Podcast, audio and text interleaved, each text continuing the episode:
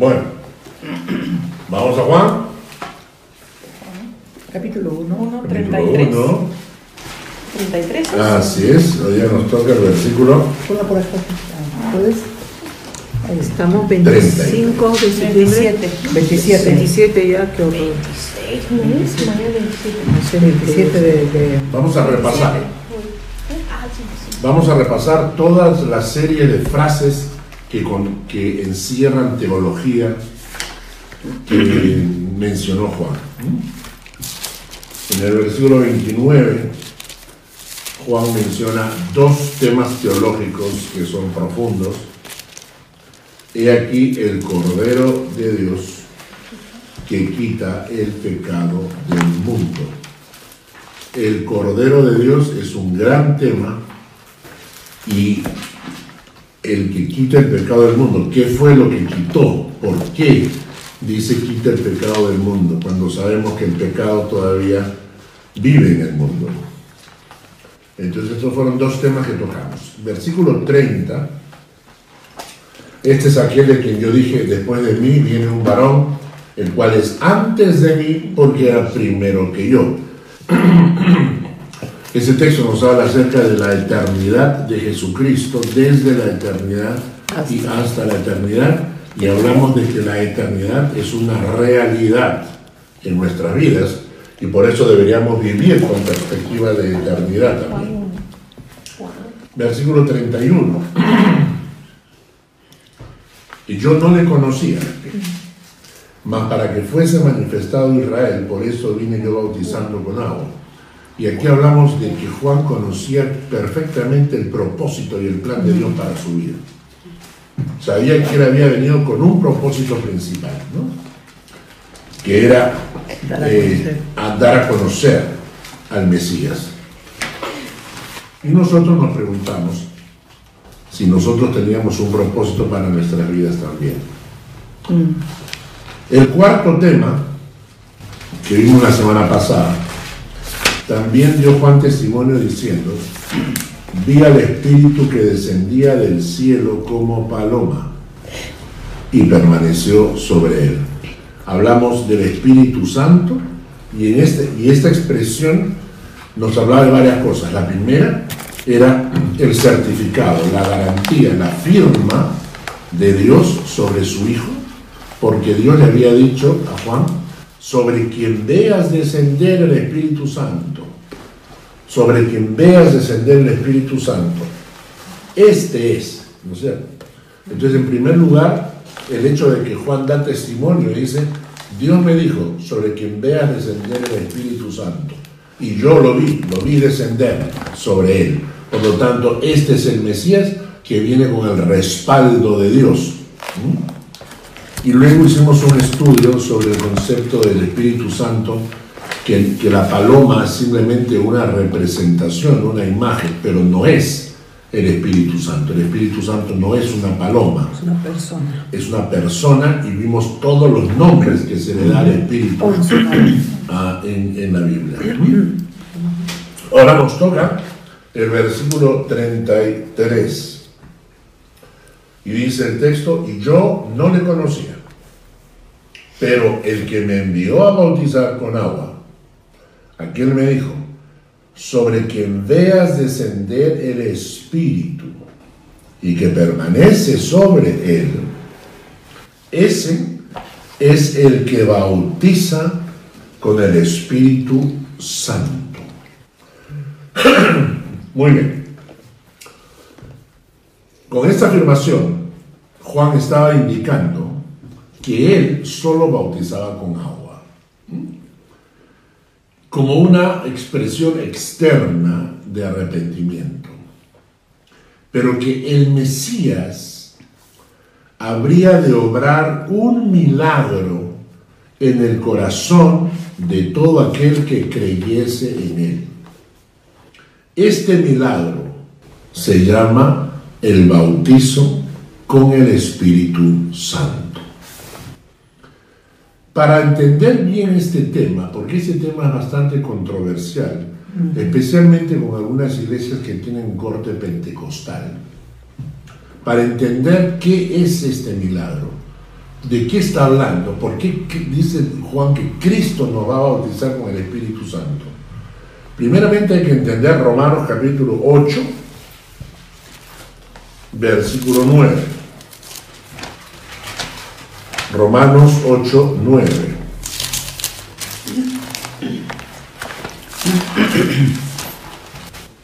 Fanilero, por favor. Mas vosotros no vivís según la carne, sino según el Espíritu, si es que el Espíritu de Dios mora en vosotros. ¿Sigo? Sí, Sí. Y si alguno no tiene el Espíritu de Cristo, no es de él. Esta, esta última línea es quizás uno de los, entre los, los versículos que hay en la Biblia que son los más duros. Mas vosotros no vivís según la carne, sino según el Espíritu. Si es que el Espíritu de Dios mora en vosotros.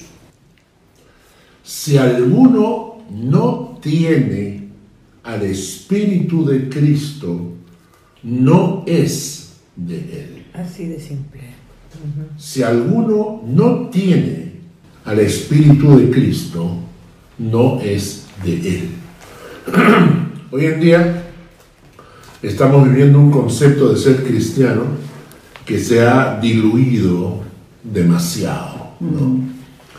Y esto po- podemos verlos hoy en día, especialmente en muchas mega iglesias, en la nuestra también, aunque sea pequeña, pero eh, vemos el comportamiento de mucha gente que se llama cristiana que no refleja la presencia del Espíritu Santo. Escuchen bien eso. Son gente que no refleja la presencia del Espíritu Santo, pero sin embargo están convencidos que lo, que lo son. Y que si se mueren, van a la presencia de Dios. Son personas en quienes tú no ves la presencia del Espíritu Santo. Sin embargo, están convencidos de que son hijos de Dios. Y están convencidos que si se mueren se van a la presencia de Dios. Y uno no lo, no lo entiende. ¿no? Dice, o sea, es- ese es el concepto del cristianismo tan superficial. ¿no? Vamos a leer Marcos capítulo 16, versículos 15 al 16, Mónica.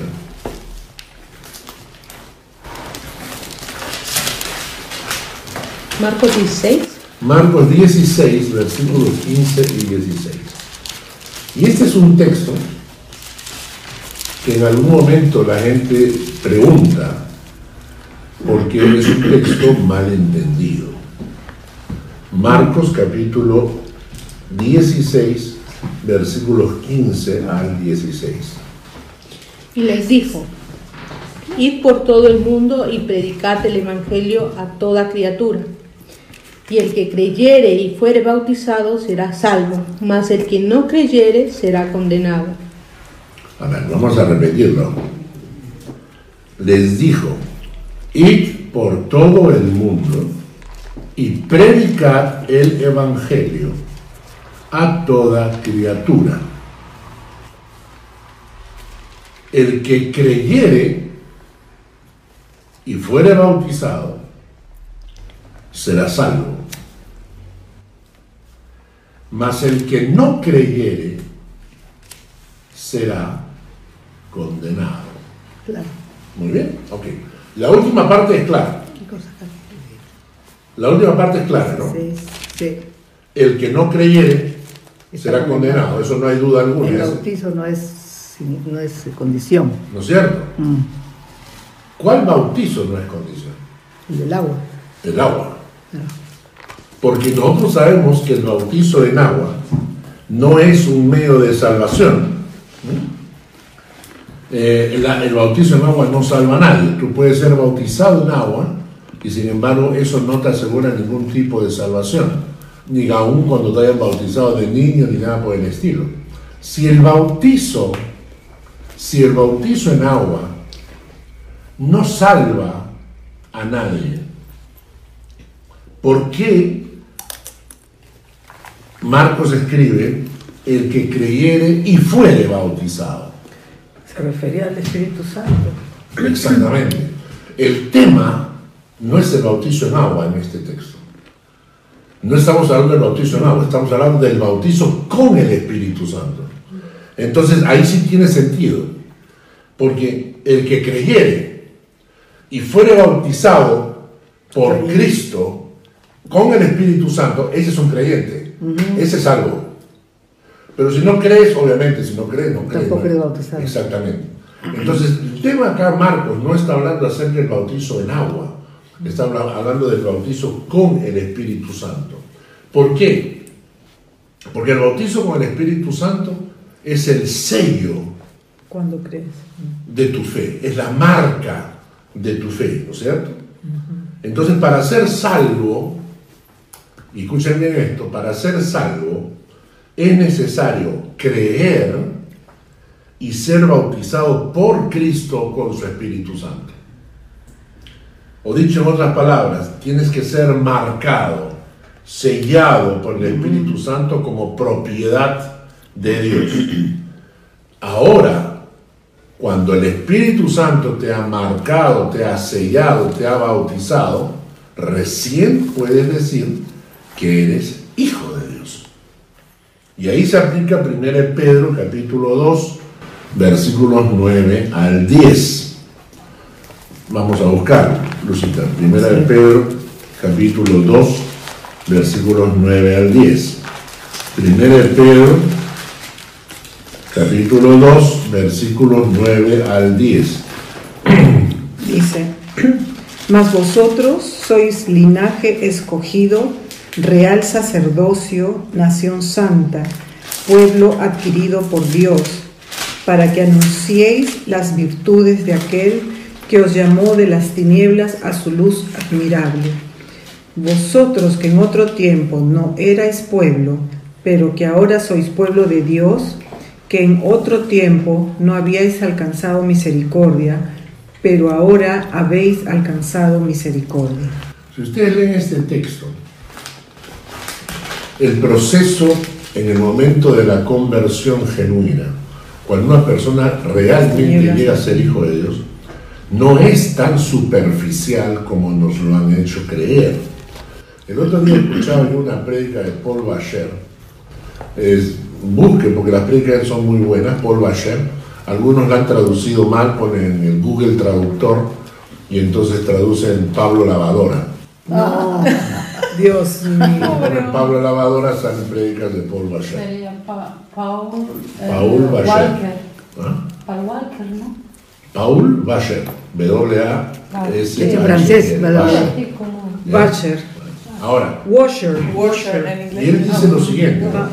Él dice lo siguiente. Washer. Muchas veces le engañamos a la gente.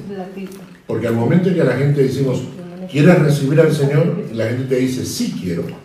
Entonces lo haces pasar adelante, oras con Él, y cuando termina de orar, tú le dices, ahora eres hijo de Dios, ¿no? Pero ¿saben qué es lo que está ocurriendo? O sea, ¿cómo? Cuando una persona llega a ser hijo de Dios, miren todo lo que ocurre en su corazón. Dice, sois linaje escogido, real sacerdocio, nación santa y pueblo adquirido por Dios, para que anunciéis las virtudes de aquel que os llamó de las tinieblas a su luz admirable. Vosotros que en otro tiempo no erais pueblo, pero que ahora sois pueblo de Dios, que en otro tiempo no habíais alcanzado misericordia, pero ahora habéis alcanzado misericordia. El proceso entonces de la conversión implica una transformación profunda, real. ¿no? Y entonces Paul Bacher dice, ¿se produce eso con una, repetir, repite conmigo esta oración? No. ¿Se produce eso cuando tú oras y dices, Señor, ¿sabes qué? Quiero, quiero recibirte en mi corazón, ven, perdóname. ¿Se produce eso así? Y entonces Paul Bacher dice, no. La oración abre la puerta. Pero lo que produce esto es el bautizo con el Espíritu Santo. Es, es la obra de Dios. Cuando ve tu corazón y realmente dice, este es mi hijo, entonces voy a bautizarlo con el Espíritu, entonces ahí es cuando se producen todas estas características. Te conviertes en linaje escogido, real, sacerdocio, nación Sí, santa, santa, pueblo adquirido por Dios. Quieres anunciar las virtudes de aquel que te llamó de las tinieblas y te pasó a la luz. ¿No? Que antes no eras pueblo, pero ahora eres pueblo de Dios. Antes no habías alcanzado misericordia, ahora la has alcanzado. Entonces, eh, ¿me van entendiendo lo que quiero decir? Que la conversión, el hecho solamente de orar y repetir, es un paso inicial, pero realmente la conversión se da cuando el Espíritu Santo viene y te bautiza. Y entonces se produce una conversión total, una, una- una transformación total del corazón. Cuando Juan mencionó que él bautizaba con agua, pero que el Mesías iba a bautizar con el Espíritu Santo, nos estaba diciendo que él oficiaba un rito externo público, pero que el Mesías iba a operar un milagro interno en el corazón por medio de su Espíritu Santo. Ese milagro interior es lo que la Biblia le llama bautizo con el Espíritu. Ahora, vamos a ver qué significa bautizo. La palabra bau- bautizo en el griego significa sumergir completamente. Inmersión total. Y se utilizaba esto también cuando metías la ropa para lavarla, ¿no es cierto? ¿Eh? Sumergir completamente. Inmersión total. En otras palabras, el bautizo con el Espíritu Santo es un milagro sobrenatural por medio del cual Jesús nos sumerge completamente, pero no en agua. En el Espíritu. Lo- el, el- el- el Espíritu es el medio, el medio por medio, él agarra, entonces el Espíritu agarra, te toma y te sumerge. ¿En dónde te sumerge? Vamos a leer algunos textos. En primer lugar, Romanos 6, 3 al 4. ¿O no sabéis que todos los que hemos... 6, 3, Seis. 6, 3 al 4. 3 al 4. Romanos 6, 3 al 4. ¿O no sabéis que todos los que hemos sido bautizados en Cristo Jesús hemos sido bautizados en su muerte? Porque somos sepultados juntamente con Él para muerte por el bautismo, a fin de que como Cristo resucitó de los muertos por la gloria del Padre, así también nosotros andemos en vida nueva. Porque si fuimos del 3 al 4 o al 6? 3 al 4, ¿no? Ya, 3 al 4, ok. Eh, Ahora, vamos a, vamos a leer tranquilamente este texto para que vean qué es lo que nos está diciendo. ¿No sabéis que todos los que hemos sido bautizados en Cristo Jesús, y, y cambiemos la palabra bautizados por sumergidos, todos los que hemos sido sumergidos en Cristo Jesús, hemos sido sumergidos en su muerte? porque somos sepultados juntamente con Él para muerte, por el bautismo. Somos sepultados juntamente con Él para muerte, por el bautismo. A fin de que como Cristo resucitó de los muertos para la gloria de la vi- del Padre, así también nosotros andemos en vida nueva. Lo que quiere decir esto es, vamos a entenderlo, Cristo ejecuta un acto de sacrificio en la cruz. La Biblia dice que por la naturaleza divina Dios es santo y por lo tanto todo pecado tiene que pagar, todo pecado tiene que ser destruido y muerto el perro se acabó la rabia. Entonces, como el pecado no está separado del pecador, nuestros actos no están separados de nosotros. Todo lo que hacemos está vinculado a nosotros, ¿no es cierto? Todo lo que haces, lo que dices, lo que piensas, tus reacciones, tu comportamiento, está ligado a ti. No podemos hablar de nuestras actitudes y nuestras reacciones y nuestro comportamiento fuera de nosotros. Eso nos encantaría, ¿no? ¿Por qué robaste? Pero es que la necesidad, no, tú estás robando. O sea, tú eres el que está cometiendo el hecho, ¿no? ¿no?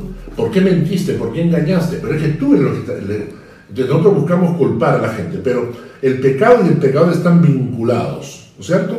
Muy bien. Muerto el perro se acabó la rabia, por eso la paga del pecado Es muerto. es la muerte, ¿no es cierto? Muy bien. Entonces yo tengo enfrente, tengo una persona que, que es- está pecando porque vive en pecado. ¿Recuerdan cuando hablamos de la situación de pecado? Y el resultado son los pecados en nuestra vida cotidiana. Entonces una persona que está en esa situación de pecado y por lo tanto está pecando. ¿no? Esa persona, ¿qué debe ocurrir con él? Debe que morir. ¿Cierto? Está clarísimo. Entonces, ¿qué hace el Cristo? Cristo viene y dice, yo asumo el pecado de esta persona. Yo lo asumo. Y como él tiene que morir por su pecado, entonces yo voy a morir en la cruz por ese pecado. Voy a cargar el pecado de Chantal, yo lo voy a cargar, voy a llevar el pecado de Chantal a la cruz y voy a morir en la cruz diciendo, el pecado de Chantal implica que ella tiene que morir por su pecado. Ok, yo voy a morir sustituyéndola en, ese, en esa cruz. ¿Mm? Perfecto, hasta ahí todo está clarísimo, usted entendido.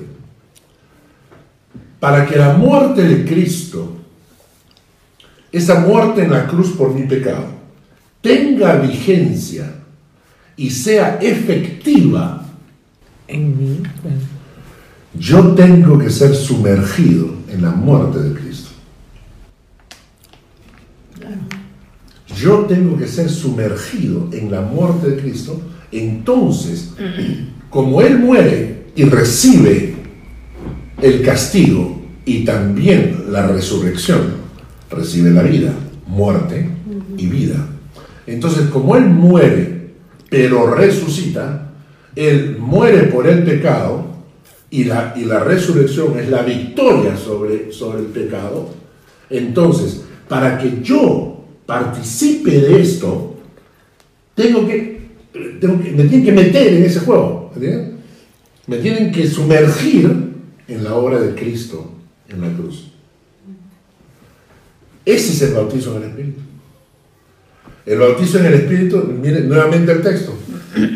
¿No sabéis que todos los que hemos sido bautizados en Cristo Jesús hemos sido bautizados en su muerte?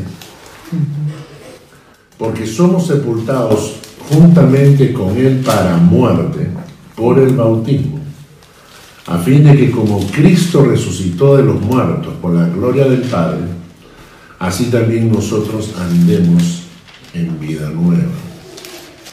Un pasaje que va muy acomodado con esto también es Gálatas 2.20.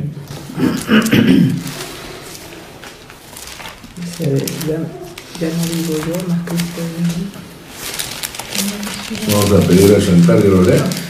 ¿Cómo te decían de chiquita? ¿Chantalita? ¿Cómo le decían? Shanti. Shanti. Como Chantilly, Chanti, Así. No digas eso. ¿no? ¿Qué no me han dicho? ¿Verdad? Mira, Chantal, Gálatas 2.20. No soy Chantal. Chandal, chandal. Gálatas 2. 2.20. Pero con Cristo estoy juntamente crucificado y ya no vivo yo, sino que Cristo vive en mí.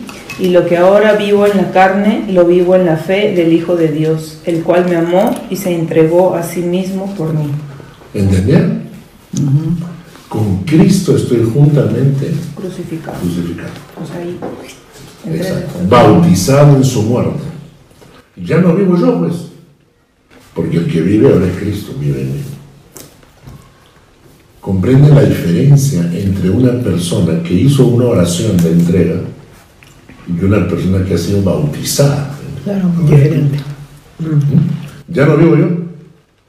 Ahora Cristo vive en mí. Lo que ahora vivo en la carne, lo vivo, pero en la fe del Hijo de Dios, el cual me amó y se entregó a sí mismo por mí. Entonces, en primer lugar, el bautizo con el Espíritu es que el Espíritu Santo te sumerge en la obra redentora de Cristo en la cruz, te mete en la cruz para que seas beneficiario de la obra de Cristo. Segunda cosa que hace, vamos a leer Primera de Corintios 12, versículos 12 y 13. Porque por un solo espíritu fuimos todos bautizados en un cuerpo, sean judíos o griegos, sean esclavos o libres, y a todos se nos dio a beber de un mismo espíritu. Es el versículo 13. ¿no? Desde el 12. Ah, el 12. 12. Porque así como el cuerpo es uno y tiene muchos miembros, pero todos los miembros del cuerpo, siendo muchos, son un solo cuerpo, así también es, así también Cristo.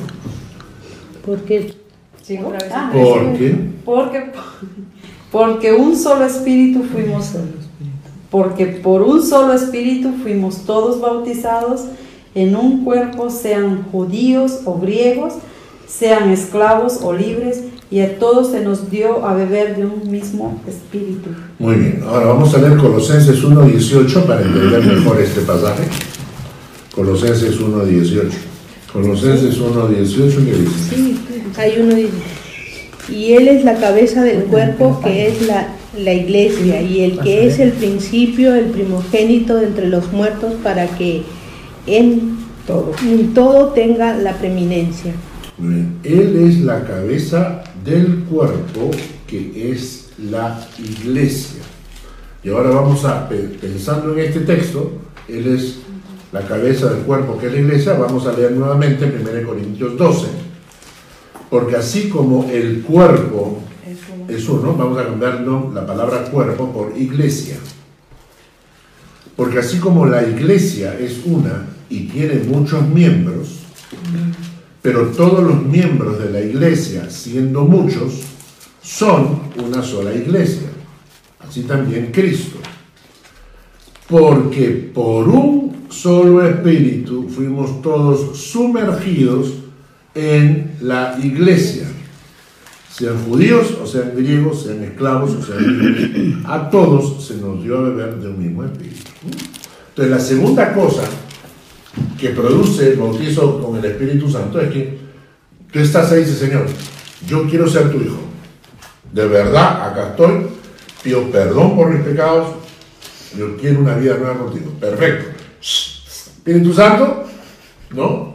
Acá, mírame, acá está Fanny. Espíritu Santo, bautízala. ¿Qué significa eso? Porque no lo puedes hacer tú, porque eso es algo que viene de Dios. O sea, yo mismo no lo puedo Pero, lograr. pero la condición es que creas Exactamente. firmemente, no solo que Exactamente. escuches, sino que Entonces cuando tú crees, entonces viene el Espíritu Santo, te toma, y primera cosa, vamos a meterle la cruz, y ¡cuá! te sella ahí. te meten en la cruz, en la muerte de Cristo en la cruz, para que seas beneficiaria del perdón, de la resurrección, de la vida eterna. ¡Juá!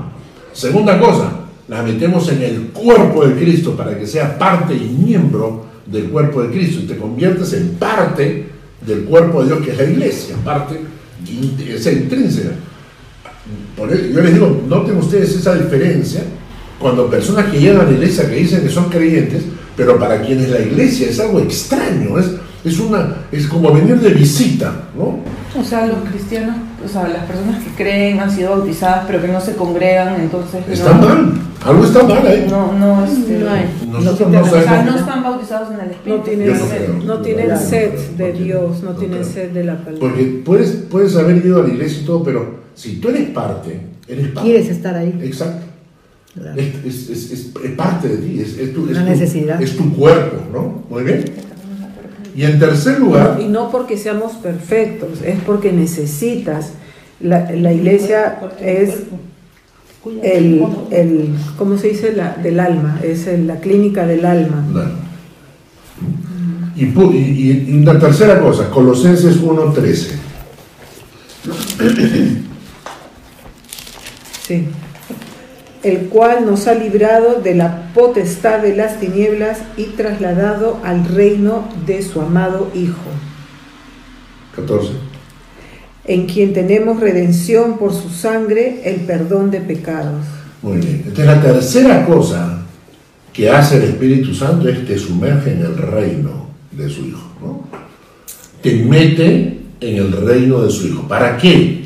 Porque al meterte en el reino de su Hijo comienzas a participar de todas las características del reino de Dios. Porque no nos ha dado Dios espíritu de cobardía, sino de poder, amor, dominio propio, la presencia del Espíritu, eh, el perdón de pecados. O sea, te mete en el reino, por eso es que tenemos vida eterna.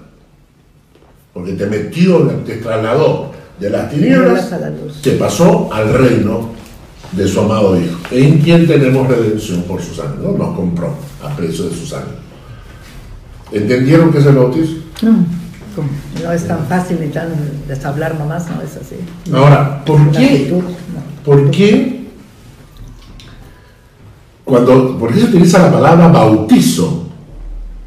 Que es sumergirse. ¿Y por qué se utilizó el ritual del bautizo en agua? ¿Y por qué lo mal públicamente lo conozca, eh, lo declare. Exacto. El bautizo en agua, en cierta manera, es un testimonio público, pero también es una ilustración. Claro. De mi fe. No, Es de lo que hace morir y sumerges ¿no? y sales Es una ilustración porque mueres Y sales.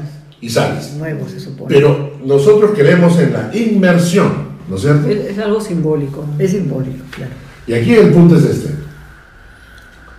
Cuando tú te sumerges en el bautizo en agua, ¿qué parte de tu cuerpo queda seca? No, Nada. Todo. El interior, ¿no? nada. ¿Entiendes? Este es, este es- por eso es el bautizo en agua tan ilustrativo. Porque cuando tú te, te bautizas en agua, tú te met- no importa lo que hagas, tú te metes y cuando sales no hay una parte de tu cuerpo que no esté mojada. Totalmente. Total.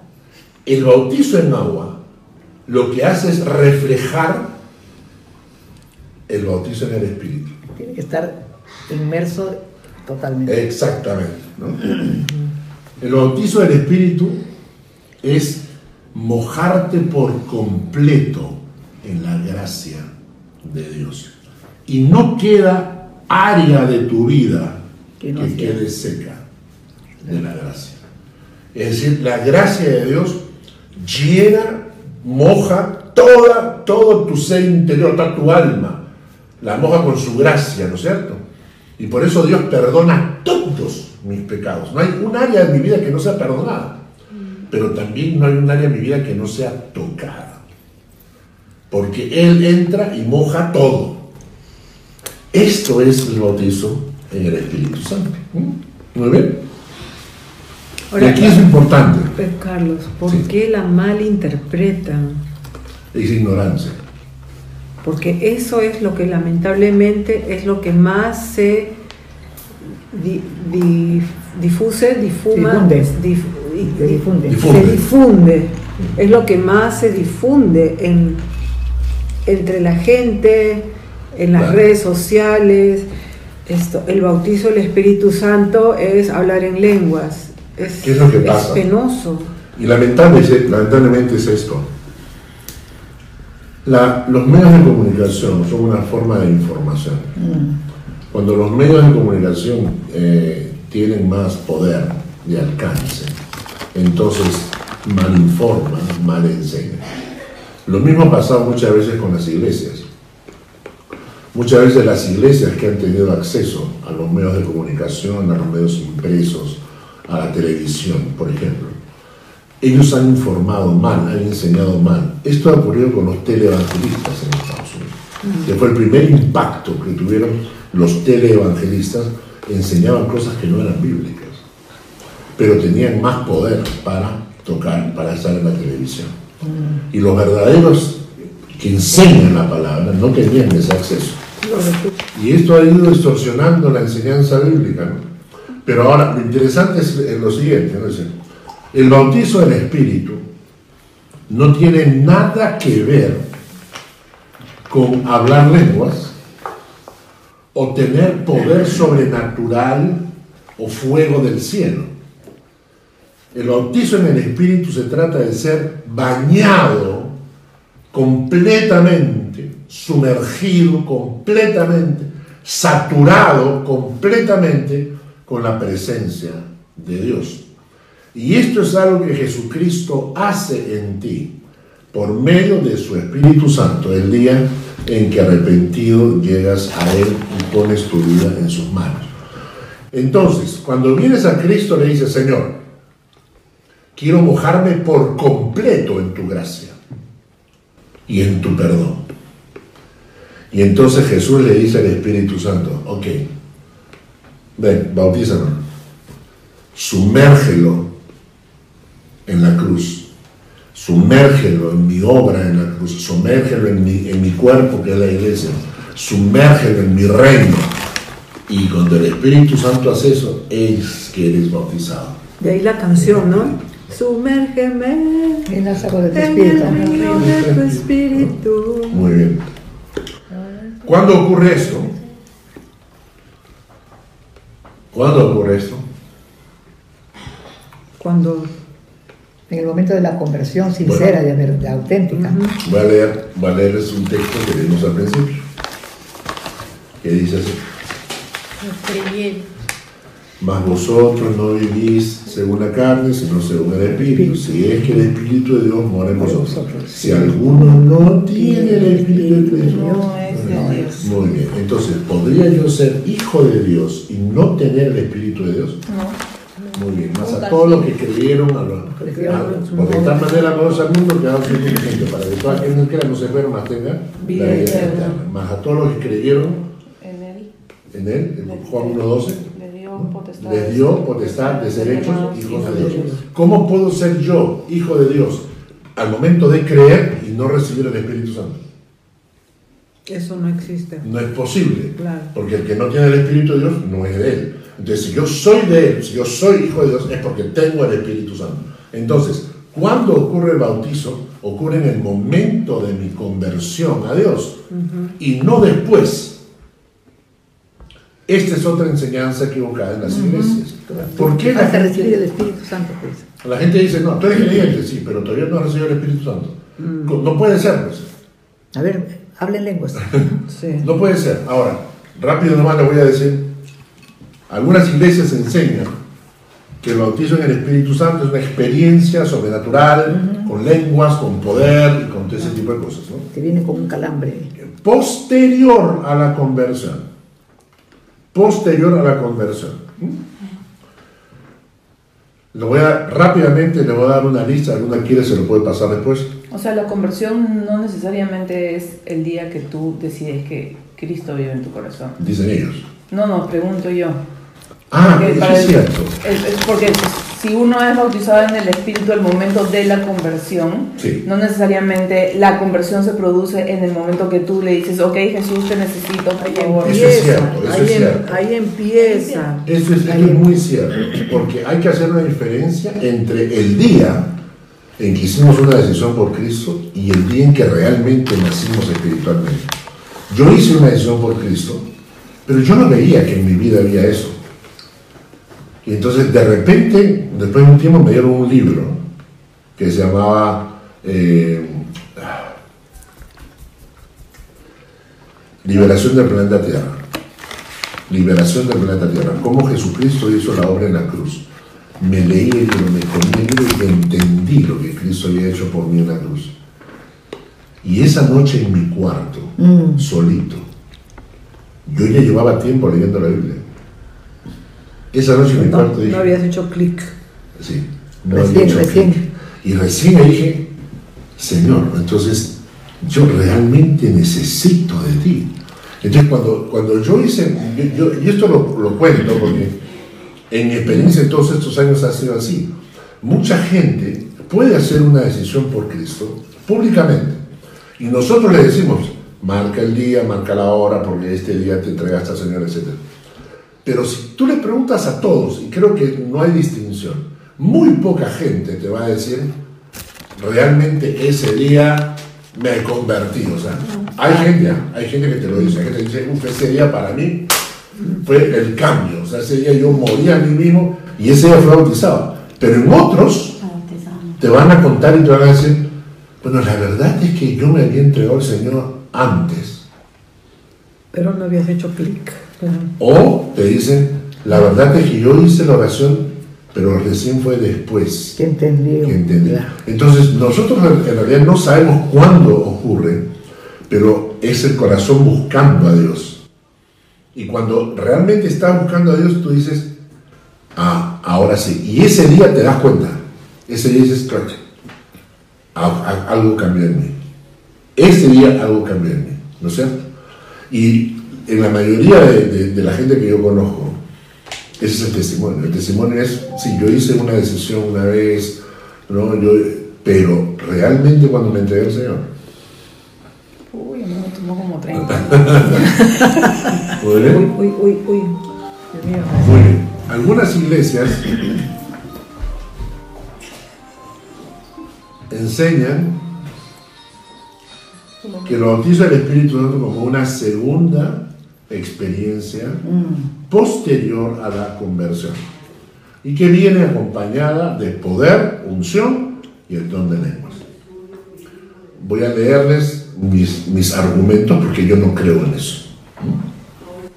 Punto uno.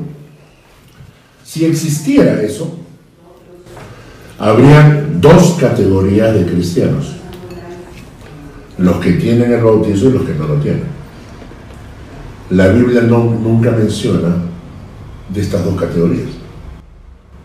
Es decir, si realmente hubiera ¿Eres o no un bautizo al Espíritu después de la conversión, que es lo que ocurre en muchas de estas iglesias, te dicen, ¿Has tenido bautizo el Espíritu? No. Ah, entonces todavía no perteneces al grupito.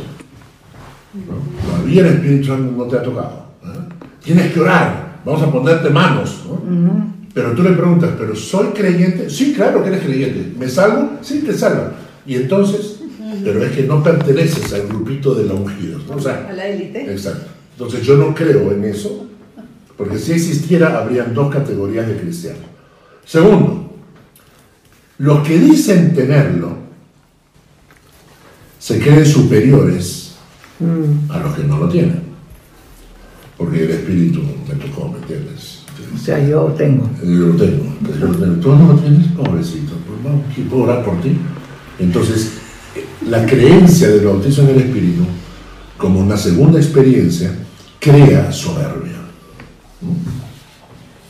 Tercero, Pero es- en este punto está hablando de los que son cristianos. Sí. A los cristianos. Ah, ok. No, y estos los que dicen que tienen al- el don de lenguas y esto, pero creen. no son cristianos. Se creen mejores cristianos. No es Están que tengan el espíritu. que Sí. tengan el don de le- no entiendo la pregunta. Una Que el que tenga que- el don de lenguas significa que tiene el espíritu. No necesariamente. No necesariamente. Los hinduistas, los mormones hablan en lenguas también. Tercero, si es necesaria una segunda experiencia, es porque la primera es insuficiente. ¿Sí? No está completa. Quiere decir que la obra de Cristo en la cruz no es completa. No puede ser. Si me falta algo, entonces la obra de Cristo en la cruz no es completa. Cuarto, el Espíritu Santo es una persona, no es una torta, no es una paloma. No es que yo recibo a Cristo y recibo las patas de la paloma. Y ahora necesito la, el ala de la El ala. paloma y después el pico de la paloma. No es una torta que me dan por partes. O tengo al Espíritu o no tengo al Espíritu. Claro, si no tengo al Espíritu, si no tengo al Espíritu, no es de Él. ¿Me entienden? Si no tengo al Espíritu, no es de Él. Si tengo al Espíritu, entonces o lo tengo o no lo Y tengo. entonces, ¿cuál es, cuál es la diferencia entre no tener el espíritu o tenerlo contristado? A eso vamos a ver ahorita. Vaya. Y el punto 5. Punto 5. Los que dicen tenerlo, los que dicen tener ese tipo de bautizo, afirman experimentar el poder de Dios. Yo conozco gente de este tipo que no son santos, pero ni a kilómetros. Son igual de pecadores que todos los demás. Conozco gente Que de que fueron bautizados en el Espíritu, que cayeron, que se desmayaron, que la unción les llegó, el poder de Cristo los levantó, los tocó, los llamó al ministerio y se tuvieron que casar porque la novia estaba embarazada. Entonces, si tú me dices que el Espíritu Santo te da ese poder de esa victoria, entonces algo está mal. Yo prefiero que tú me digas, yo prefiero que tú me digas, no, yo, ¿sabes qué? Me caí, me equivoqué, perdóname, ¿no? He, hecho, he cometido errores y los voy a subsanar y me caso. Está bien. Pero no me vengas a decir que tengo el poder del Espíritu Santo y te estás acostando con la novia en la noche. O sea, hay algo que no está bien, ¿no? O sea, después, versículos, eh, el sexto pensamiento. Los que dicen tenerlo afirman que van acompañados del don de lenguas. Y esto implicaría que existe un don para todos, cosa que la Biblia niega. No existe un don para todos. Muchas de estas personas tienen esta segunda experiencia, pero luego se enfrían. Necesitan una tercera, después una cuarta, después una quinta, después una sexta, para poder sostenerse emocionalmente. Sus emociones pesan más que la palabra. Sus emociones mandan. Eh, octavo punto. En muchas de estas iglesias las emociones ocupan un lugar tan preeminente que pierden el orden y, el caen en el caos.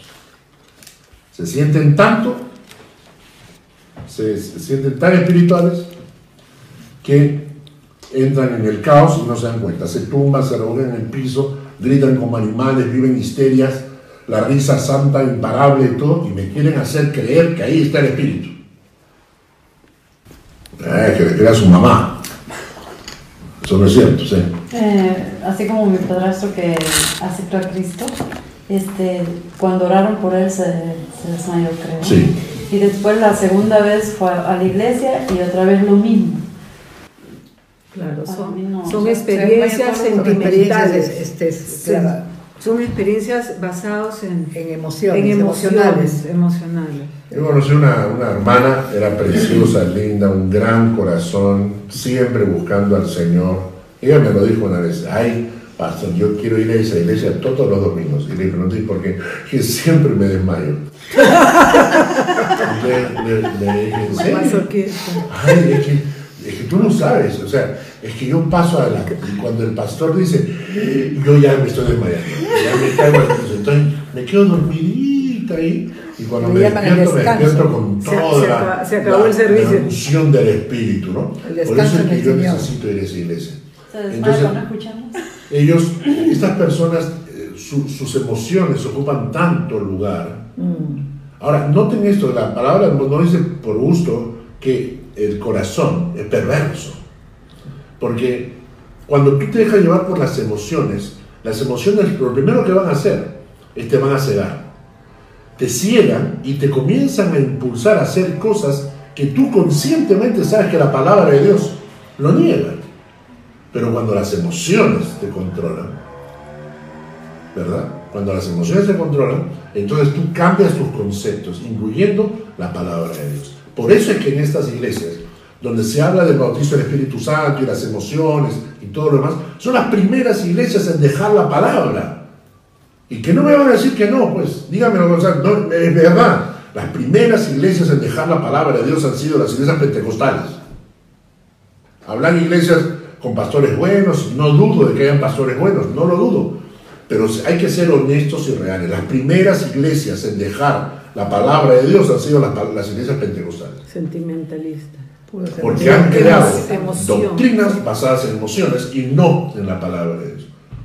Y cuando tú lees ahorita todas las doctrinas falsas actuales, que están negando ya algunos de ellos, porque ya como se van a morir, ya tienen miedo de la presencia de Dios. Entonces, eh, Benny Hinn y toda esta gente. La teología de la prosperidad. ¿eh? La teología de la prosperidad, la teología de la cobertura apostólica, los profetas, los estos, los otros, toditita esa doc- esas doctrinas que son falsas, que son falsas, nacieron en esas iglesias donde tenían los recursos emocionales. Porque cuando llegaron a las otras iglesias, las otras iglesias dijeron, no, acá está la palabra. Y entonces, ¿qué dijeron? Estos conservadores, estos tienen su teología antigua, ¿no es cierto? Y se fueron en busca de los neófitos. Entonces, por esa razón, eh, yo no creo, como les digo, en, en la- el bautizo del Espíritu Santo como una segunda experiencia. ¿Mm? Mm, Ahí en Efesios, en el en Efesios 5, 5, 18 dice, no os embriaguéis con vino en lo cual hay disolución, antes bien sed llenos del Espíritu. O sea, que el Espíritu también hay, hay un nivel de, de llenura del Espíritu. Exacto. Puede ser que tengas que tu tanque esté en un cuarto, a medio tanque o el tanque lleno. ¿No? y ahorita voy a, voy a entrar a ese tema que te voy a decir. Me hiciste una pregunta. Ah, sí. Eh, Contristar al espíritu. Ah, el, con- el Espíritu contristado. Ahora, pe- hay que entender también de que, siguiendo un poco la pregunta de, de- de Chantal, también es cierto que hay creyentes que tienen una experiencia con el Espíritu Santo que es sobrenatural. Porque no todos es igual. En algunos es una cosa tranquila, tú sabes que ocurrió algo en tu corazón, pero en otros no, en otros pasó algo, ¿no? Algunos tuvieron una visión, una experiencia, algo emocional y respetamos eso. Es un don. Respetamos porque cada uno tiene sus zapatos. ¿No es cierto? Cada uno tiene sus zapatos y, y Dios tiene para cada uno un molde diferente. Por eso la Biblia dice que a cada uno le es dada la manifestación del Espíritu para provecho. Ahora, habiendo sido bautizados en el Espíritu, con el Espíritu, en el momento de mi conversión, ahora nos toca mantenernos llenos del Espíritu Ahí está, como una experiencia diaria y cotidiana. Y el texto que acaba de mencionar Rosa. No os embriaguéis con vino, en lo cual hay disolución, antes bien sed llenos del Espíritu Santo. Eso se va a hablar mañana. Mañana- no voy a tocarlo ahora, porque mañana lo van a tocar en la, en la reunión de damas. ¿ya? No voy a hablar de este tema, pero a lo que voy es lo siguiente, para que entendamos con bastante claridad. Ser bautizado en el Espíritu significa haber sido sumergido por el Espíritu Santo en Cristo, en su obra, en su iglesia y en su reino. Eso es lo que hace el Espíritu Santo cuando te conviertes a Él. Sin embargo, nuestra carne, acostumbrada a pecar, ¿no? Hace que muchas veces bloqueemos nuestra relación con el Señor. ¿Qué cosa es ser lleno del Espíritu Santo? Ser lleno del Espíritu Santo es recuperar mi situación original de estar completamente sumergido en Él. Entonces, Él me sumergió y yo me voy, me, me trato de escapar, ¿no es cierto? Es como ese animalito que tenemos Te vas a tierra seca, a tierra seca. que si, si le abrimos la puerta se quiere escapar, se quiere salir, se quiere, no, se quiere ir. Y así es como nos sentimos. Nosotros nos sentimos como, "Ay, estoy como preso. Y la gente piensa así. Cuando en realidad estás protegido, no estás preso, estás protegido. El Señor te ha trasladado a su reino. Él no quiere que vuelvas al mundo. Él no quiere que vuelvas a meterte en la cárcel. Él no quiere que vuelvas a meterte a pecar. Pero cuando tú de alguna manera ofendes e insultas al Señor, te estás desligando de esa relación, de estar profundamente metido en Él. Ser lleno del Espíritu Santo es simplemente recuperar eso. Recuperar eso. Recuperar esa, esa relación estar sumergido. Entonces vas al Señor, Señor, perdona. cada día. Este, este, esto acá está mal. Y a veces varias veces al día. esto está mal. Entonces recuperas ese, el estar completamente mojado en él, lo recuperas. Eso es el lleno del Espíritu Santo. ¿Mm? Vamos terminando. ¿Cuáles son las evidencias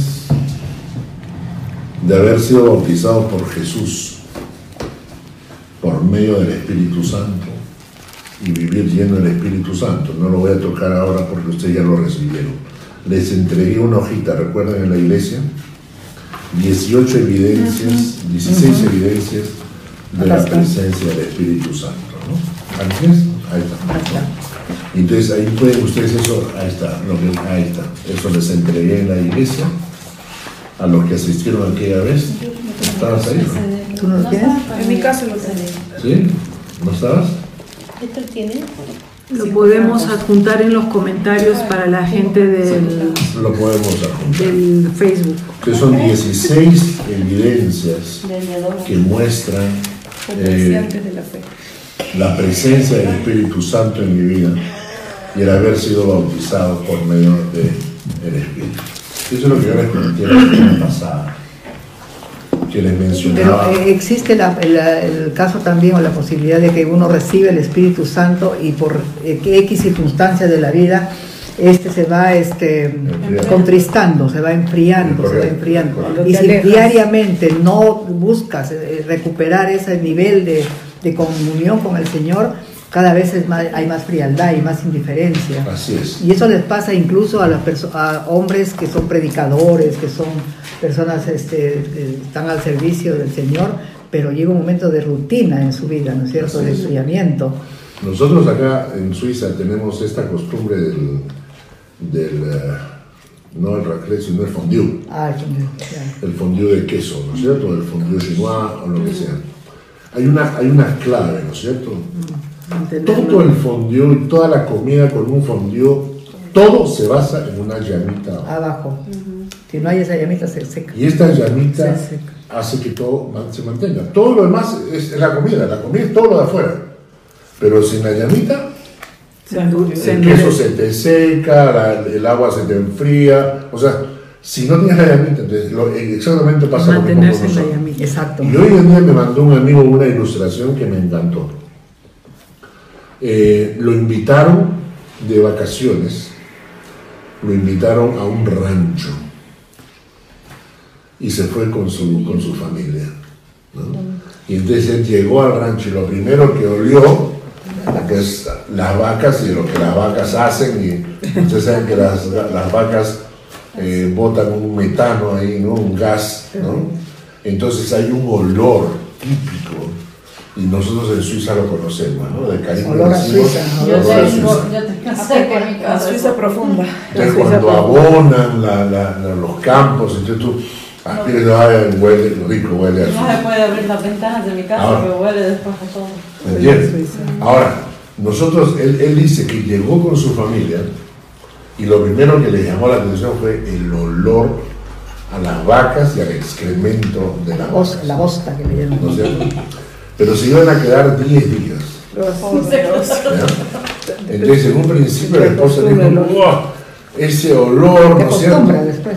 Y luego siguieron, bueno, al día siguiente se levantaron y tomaron desayuno rico con leche fresca de vaca y salieron con los hijos a jugar con las vacas y luego con los animales y luego en el establo y el día 2 y el día 3 y el día...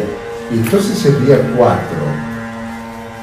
el día 4 le pregunta él a su esposa y le dice, ¿te has dado cuenta? ¿Habrá pasado algo? Porque ya no huele.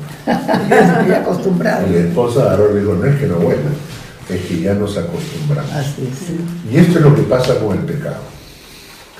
Si, si, si tú no te, estás, si no te estás removiendo del pecado, Si no te estás bañando, te comienzas, te, comienzas a hundir sí. te acostumbras al pecado. Te va arrastrando, te va arrastrando, te va arrastrando hasta que Y ya. es- no esa es la idea del, del domingo en la prédica. Esa es la idea. La idea es que cuando tú llegues a la iglesia, la- que la prédica te remueva, ¿no? Claro. Que, no que la iglesia, que no llegues a la iglesia y salgas, Igual. ay, qué bien que estoy. O sea, si no realmente te remueve, diga, oye, Qué cochino estoy. Nunca llegaré. Como que ya. Un cachetón. Es como nosotras cuando nos encontramos los miércoles en la oración. Sí. Y llegamos, terminamos de orar y, pues, y, y como, ¡ay, qué rico nos sentimos! Porque nos miramos, ¿no? Claro. Ay, qué rico es terminar de orar y de, de disfrutar el tiempo de, de orar juntos, ¿no? Y al día siguiente, cuando amanezco por la mañana, es que como que ay, esa necesidad de buscar la palabra, de leer y cómo lo entiendes y qué alegría te da. Claro. Y vienes al viernes, disfrutas de esto y continúas, ¿no? Esa, tienes que alimentarte permanentemente. Exacto, y en eso te das cuenta de que cuando te llaman por teléfono o, o alguien está necesitado de la palabra y cómo van fluyendo las cosas, ¿no? Van fluyendo y puedes a- a ayudar y, y apoyar en, en todo esto, ¿no? Y este es el punto. El punto es que leí un comentario hoy día que decía, este, un pastor decía, yo no soy llamado a llenar la iglesia de gente, yo soy llamado a llenar el cielo de gente. Ajá, sí lo dice. Y si para eso, si para eso tengo que, que ser duro en la predica, lo voy a hacer. O sea, eh, la verdad es que muchas veces la iglesia tiene esa función, por eso la importancia de asistir. Porque el hecho solo de asistir ya escuchas el mensaje, ya escuchas la palabra, la palabra te remueve, te hace pensar, no es que te, están insultando, sino están edificando tu vida para que busques al Señor. ¿no? Y entonces, y, y por eso dices, uy caramba, ah, estoy fallando en esto, estoy fallando en el otro. Y entonces buscas al Señor, el Señor, necesito que me ayudes en esto también, necesito que me ayudes acá. Y, y- cuando tú vas buscando, le dices, Señor, tú me metiste, ¿no? tú me metiste en el cuerpo de Cristo, tú me metiste en la, en la obra de Cristo, no quiero salir, quiero mantenerme allí, quiero que me vuelvas a sumergir. Y entonces ese, ese vivir es vivir lleno del Espíritu Santo y cada día buscar esa, ese bañarme. Señor, gracias por esta noche, por este estudio, esa visión que nos das, bautizarnos en el Espíritu, Señor, sumergiéndonos en la obra de Cristo en la cruz, sumergidos en tu cuerpo, sumergidos en tu reino. Oh Dios, cuánta gente en la iglesia necesita ser bautizada con tu Espíritu. Aún no han nacido de nuevo, aún no han conocido esta verdad. Guíalos a tus caminos, oh Dios, guíalos a ti. Bendícenos, Señor, con tu presencia este domingo en la iglesia. En el nombre de Jesús.